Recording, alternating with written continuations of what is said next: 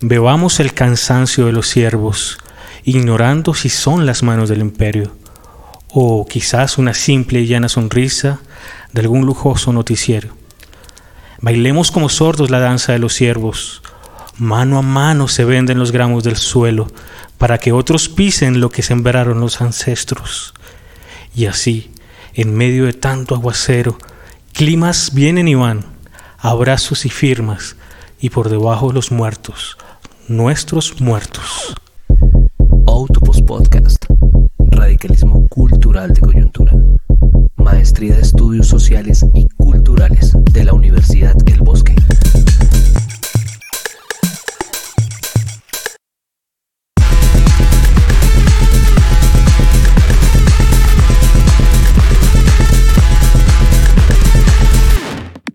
Entrevistas, invitados, discusiones.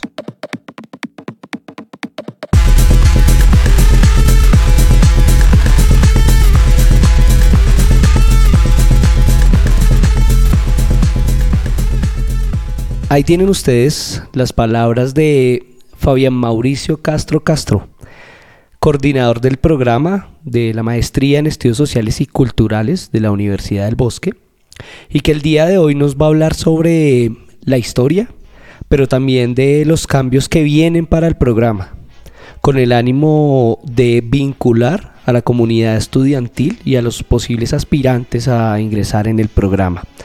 Fabián, ¿cómo estás? ¿Cómo te ha ido? Hola Wilmar, buenas noches, ¿cómo vas? Bien, ¿cómo estás? ¿Cómo va todo? Pues aquí muy contento, muchas gracias por la invitación. El podcast de los estudiantes de la maestría, pues eso es un espacio que el programa académico ha tratado de apoyar y pues me siento muy honrado de estar acá. Bueno, pues para nosotros el tenerte eh, en Autopos Podcast es, un lujo, porque es tener a, mm, mejor dicho, al líder de, la maestría, esa persona que, que, ha trabajado para que el espacio perdure, para que el espacio mejore, para que tanto esas prácticas académicas, intelectuales, de, eh, maestros y estudiantes, pues cada vez sean, sean mejor ejecutadas y eh, generen pues en todos un crecimiento también como, como personas, ¿no? Y como estudiantes de, la maestría. Bueno, quisiera preguntarte, eh, teniendo en cuenta esta oportunidad, Cuéntanos un poco de la historia de la maestría. ¿Cuándo empezó la maestría de estudios sociales y culturales de la Universidad del Bosque a operar? ¿Cómo eran esos años? Y pues esos fueron unos años bastante interesantes, pero antes quisiera eh, darte pues las gracias. Em, yo solo soy un coordinador académico eh, y el equipo de liderazgo de la maestría está conformado por la dirección y la coordinación, ¿no? Y quisiera retomar a partir de allí eh, y hablar sobre el primer director de la maestría y contar un poco cómo fue la, el proceso. Eh, ya como Cristione, eh, digamos, fue el, nuestro primer director y la persona quien gestionó e impulsó el proyecto de la maestría. Eh, él es italiano y estaba terminando sus estudios en la Universidad Javeriana y adicionalmente era profesor del Departamento de Humanidades de Mm, del Departamento de Humanidades. Entonces él empieza a gestionar al interior del departamento la idea de organizar una maestría en estudios culturales y organizamos un equipo que era un equipo interdisciplinario. ¿no? Hay que entender que el, que el Departamento de Humanidades, desde su fundamento misional, ha sido siempre el encargado en la universidad de construir puentes entre las distintas unidades académicas eh, y al conversar entre distintas unidades académicas eh, fue construyendo ciertas perspectivas de interdisciplinariedad. Entonces, situar en este escenario un programa de estudios culturales en un departamento en el cual se hace o se intenta hacer mm, diálogos interdisciplinarios, pues me parecía bastante, pues al lugar, ¿no? Bastante en el lugar... Eh, bastante propicio, llamémoslo así. y, académicamente retador, ¿cierto? En un contexto como el colombiano, ¿no? En un contexto universitario, académico marcado por, por esas tendencias disciplinares que todavía como que se anclan a, a esas prácticas eh, universitarias, ¿no? Entonces me parece interesante que nos comentes, que nos comentes eso. No, pues eso ha estado, digamos, siempre, digamos, es difícil desanclarse de esas estructuras disciplinarias, ¿no? Y es bastante, digamos, una reflexión que las universidades deben hacer, creería yo. No tanto como un imperativo, ¿no? Pero sí me parece muy pertinente que las instituciones, al menos en Colombia, pero también a nivel, digamos, regional y todo lo demás, pues porque sabemos que estamos en un contexto neoliberal, situemos y hagamos una reflexión de qué implica tratar de superar las relaciones disciplinares al interior de una universidad, porque a veces se programan eh, o se piensan programas académicos que están en estructuras abiertamente eh, disciplinares con currículos o formas de gestionar los currículos y de ensamblar mm, y lograr la interrelación entre distintas unidades académicas muy disciplinares todavía. Entonces digamos que eh, el, el, papel lo aguanta todo, pero llevar eso a la práctica es ahí, digamos, el, el, verdadero reto, ¿no? Y muchas veces eso implica una serie de cuestionamientos y una serie de mm, condicionantes que los, las propias universidades eh, tienen.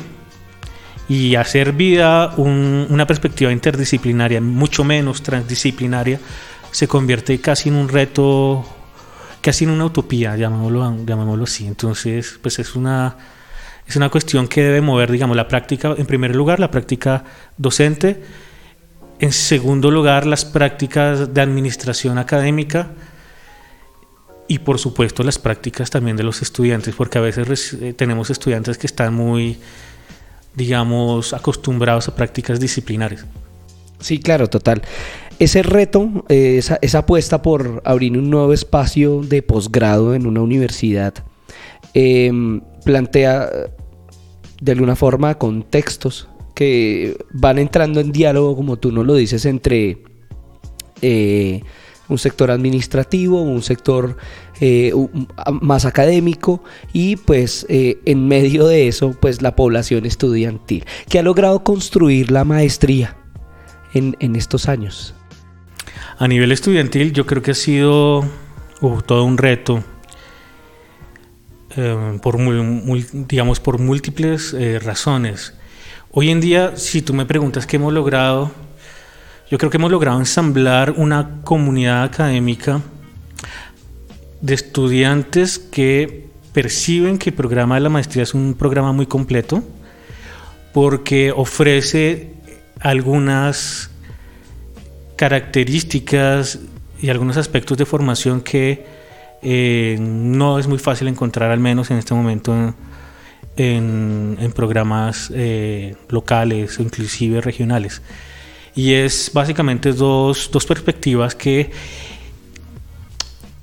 en ocasiones pueden ser contradictorias, en ocasiones no, eso depende del abordaje que cada estudiante pueda, digamos, articular, de la ruta, de intereses, de su formación previa y que inclusive esto también depende de un poco de las rutas de los profesores, etcétera, etcétera, ¿no?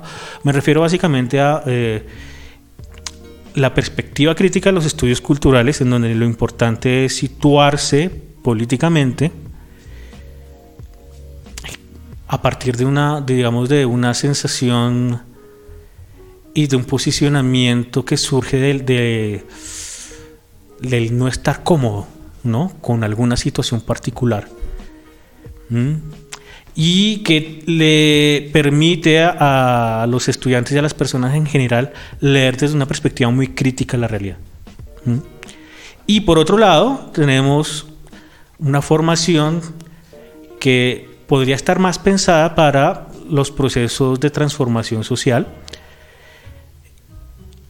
que podría incluir acá en este caso, digamos, eh, cómo se pueden trabajar con grupos y comunidades, cómo trabajar desde la estructuración de políticas públicas, desde alguno de los ciclos de políticas públicas o de proyectos sociales, o qué tipo de herramientas podría necesitar alguien que trabaja con grupos y comunidades, eh, qué perspectivas podríamos tener eh, cuando se piensa un problema desde una perspectiva socioeconómica.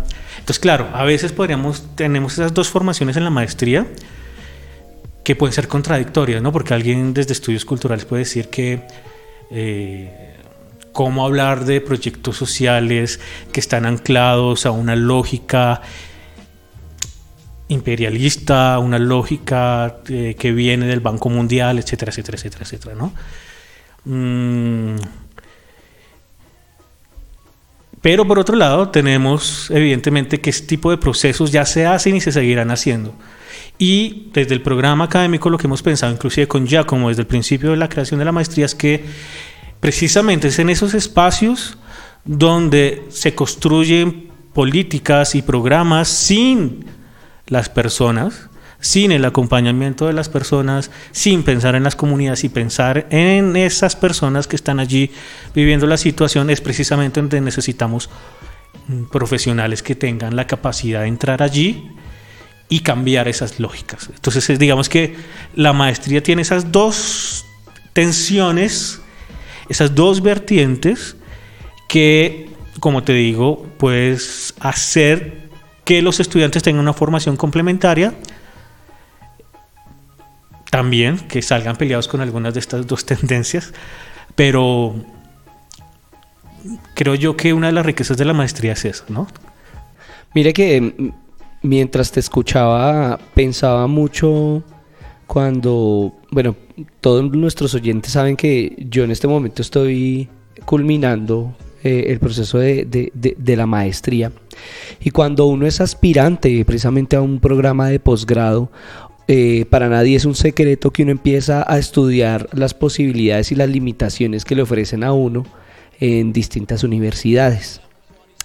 Em, lo interesante acá es que uno encuentra en la maestría la fusión, digamos, de muchas tendencias, pero también em, como esa recibirlo todo de una forma un poco más compacta. ¿Por qué? Porque eh, cuando yo era aspirante yo miraba las ofertas educativas y yo decía, bueno, eh, estudiar, eh, valga la redundancia, estudios sociales o me voy por los estudios culturales. Y claro, cuando yo veo un programa como estudios sociales y culturales y empiezo a ver precisamente esas materias que, que estaban ofertando, pues me pareció interesante que por un lado habían materias de política pública, habían materias en donde se revisaban esas trayectorias precisamente de la de la eh, perdón de la etnografía de la antropología pero también de las teorías latinoamericanas eh, también de los estudios y la producción de los estudios culturales. Entonces eso me pareció como un plus de la maestría. Y hoy en día ya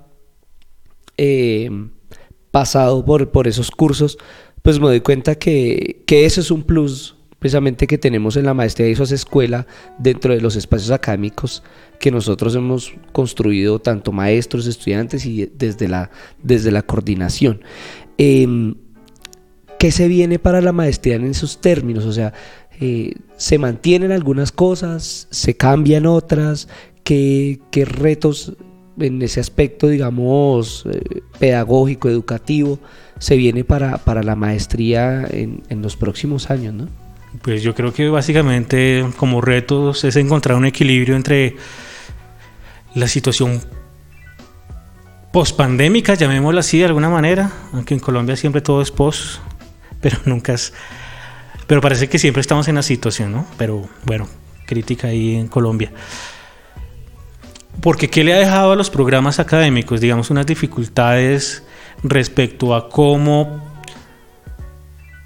ofrecer dictar los seminarios, cómo llegar, digamos, a personas que están haciendo trabajos de campo, personas que no necesariamente están en Bogotá, que trabajan en regiones, mm, pero que además por las limitaciones que hemos tenido de, la pandemia, pues eh, cada vez, digamos, eh, prefieren tomar sus seminarios y sus materias de una manera mediada más por la tecnología, ¿no?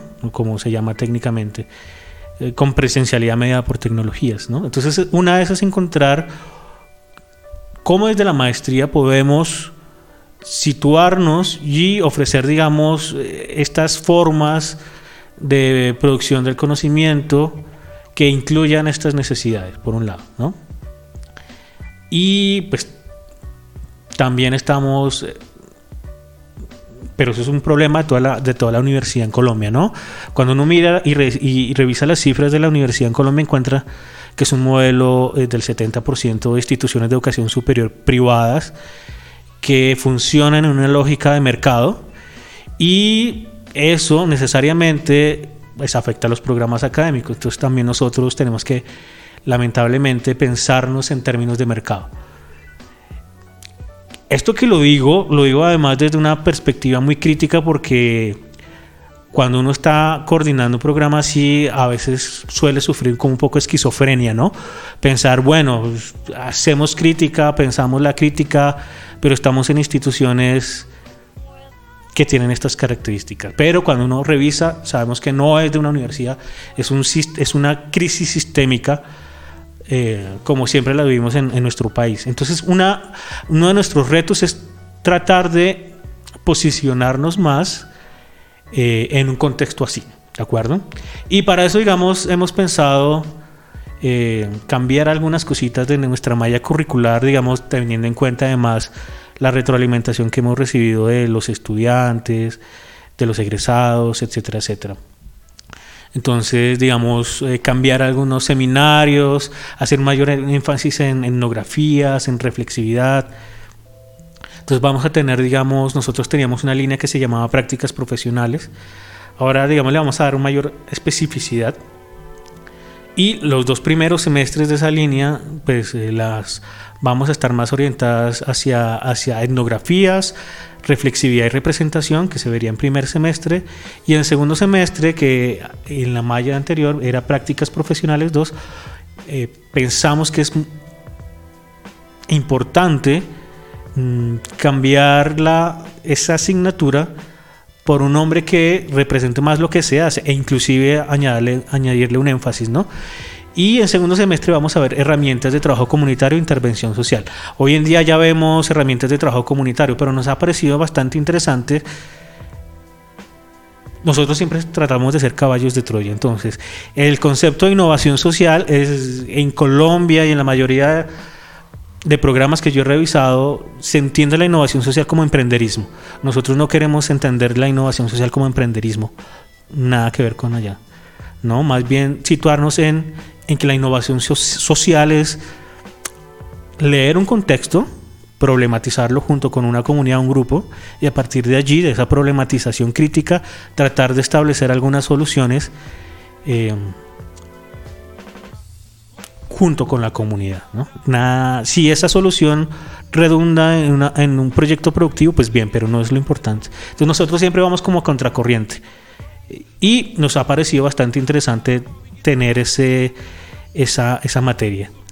Eh, adicionalmente, pues eh, estaríamos trabajando con lo que ya eh, trabajamos anteriormente, perdón, tanta redundancia, ¿no? Diseño y evaluación de políticas públicas, diseño y evaluación de proyectos sociales, siempre desde una perspectiva crítica. Antes teníamos una asignatura de teoría política y sentíamos que nos faltaba ver más una perspectiva socioeconómica y pues la teoría política eh, siempre va a estar presente en los otros espacios teóricos. Entonces vamos a tener un espacio bastante interesante para los estudiantes. Toda una línea en donde se piensa el problema socioeconómico desde el pensamiento eh, económico y eso integrado a la forma como se conciben críticamente las políticas públicas y los proyectos sociales. En tensión o en diálogo, dependiendo de quién, de, cómo se asuma, con todas las teorías críticas provenientes de los estudios culturales.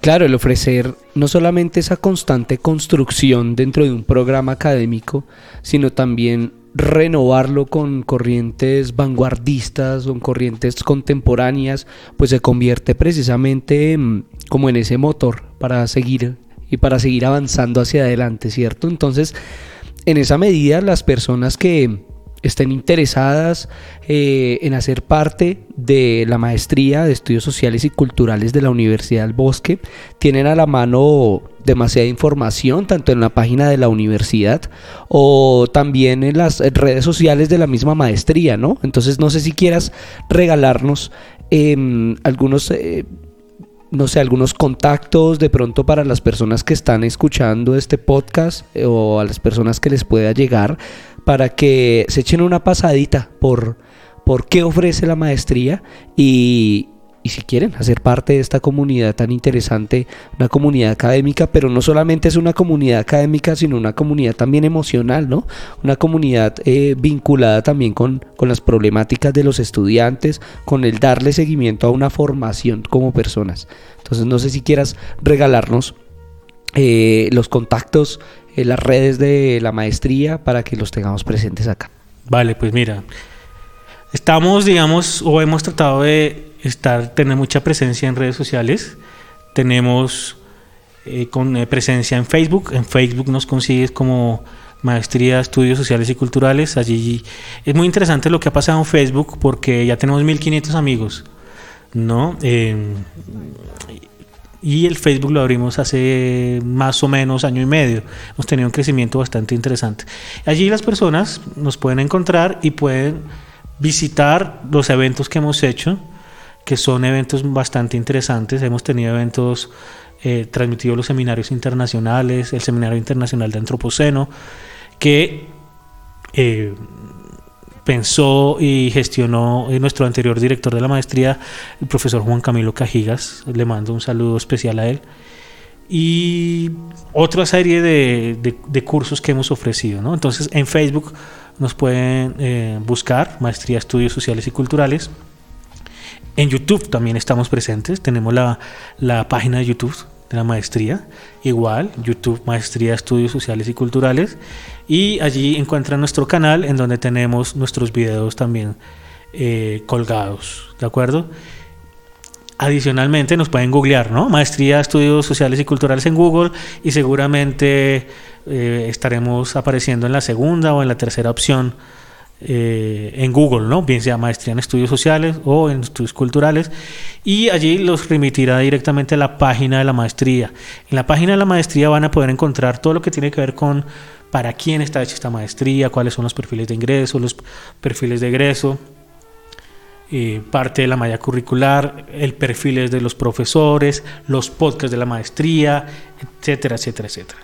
Además, súper interesante que las personas que nos escuchan sepan que em, hay un cambio en la maestría en cuestiones de dirección, ¿no? Entonces, ahorita está como director de la maestría el profesor Sebastián Gómez Ruiz. Entonces, cuéntanos de, Sebastián, que, asume eh, este cargo y que tiene un montón de, retos, tiene un montón de, apuestas también por, por, transformar y que la maestría cada vez pues, sea mejor y se avance.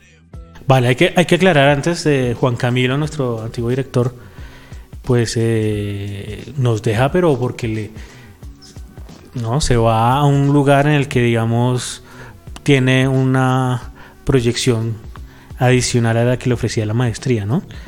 Eh, digamos, a mí personalmente me entristeció su partida. Pero, digamos, tenemos el, liderazgo en la dirección de Sebastián. Sebastián es antropólogo con maestría en antropología y en teoría social y en, en cine.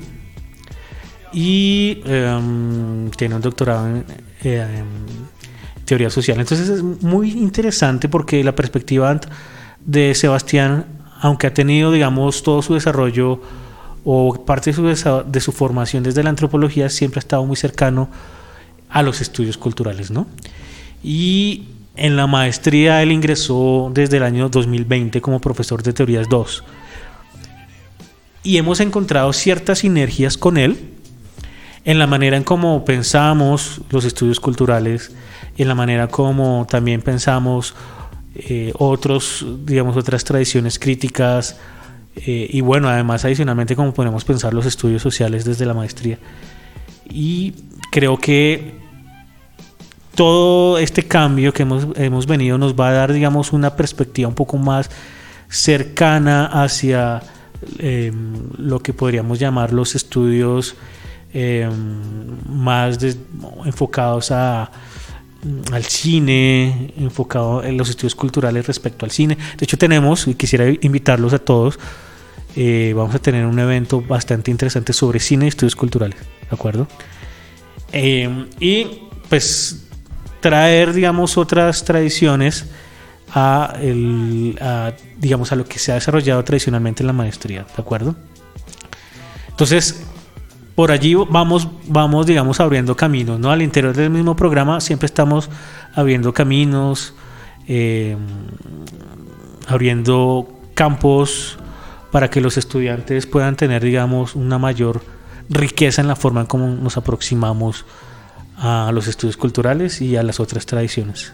Excelente, perfecto. Entonces es un espacio eh, en donde se promueve el diálogo, en donde se promueve la reflexividad, en donde se promueve un pensamiento crítico, un pensamiento más complejo sobre lo que pasa en, en la realidad y en los diferentes contextos que, en los cuales vivimos y bueno, para las personas que, mm, que nos están escuchando, es una oportunidad académica, es una oportunidad también que transforma la vida de las personas y eso lo hemos sabido nosotros con algunas entrevistas que le hemos realizado algunos, algunos invitados que hemos tenido eh, precisamente en nuestro podcast. Eh, uno de ellos, Fabián Sarta, que se, em, pueden encontrar también el capítulo de él en en nuestras distintas eh, redes. Y bueno, entonces, pues muchas gracias a ti, Fabián, por, por traernos tus palabras, tu sentipensar, tus propuestas y tu gestión, porque es una, una gestión muy importante que no es para nada fácil y bueno, a los que nos están escuchando, no se les olvide seguirnos en todas las redes y plataformas de streaming. Y recuerden, esto es un espacio que promueve el radicalismo cultural de coyuntura. Y pues hasta aquí una emisión más. Y los invitamos la próxima semana para que los acompañen en este viaje reflexivo. Un lugar utópico, radical y crítico llamado Autopos Podcast. Muchas gracias, Fabián. No a ti, Wilmar. Y quisiera despedirme de toda la comunidad académica. Somos en la comunidad académica porque cada uno de nosotros tiene una parte. Y en la maestría tratamos de, de que los estudiantes tengan y se sientan a gusto con la maestría. Muchas gracias, Fabián. Excelentes y muy, muy acertadas palabras. Muchas gracias. Buenas noches.